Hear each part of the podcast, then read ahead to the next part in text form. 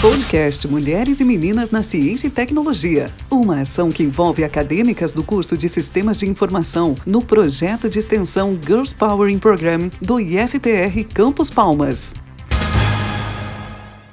Olá, eu sou a Jaqueline e no oitavo episódio do podcast Mulheres e Meninas na Ciência e Tecnologia, vou falar um pouco sobre Grace Hopper, contra-almirante da Marinha dos Estados Unidos e uma das mais importantes mulheres cientistas e pioneiras na computação. Nasceu em Nova York em 1906 e era a mais velha de três irmãos. Foi estimulada pelos pais a estudar com as mesmas oportunidades de seus irmãos homens.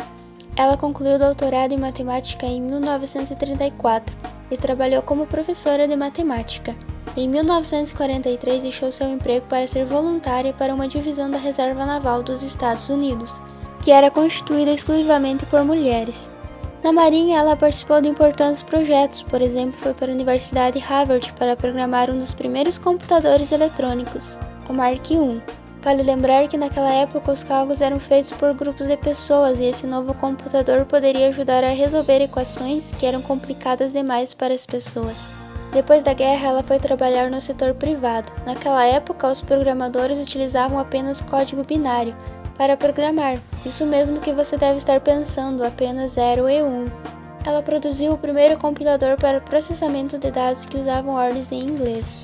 Grace Hopper estava abrindo caminhos para tornar mais fácil a codificação. Graças a ela, praticamente todas as pessoas podem hoje em dia aprender a programar.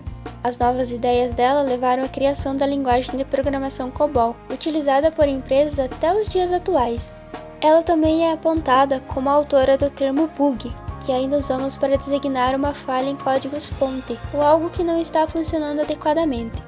Ela usou o termo pela primeira vez quando tentava encontrar qual era o problema em seu computador. Durante a busca, ela teria visto um inseto morto dentro da máquina e acabou chamando o problema de bug, que em português significa inseto. Como militar e apaixonada por computadores, realizou importantes contribuições para a área de computação.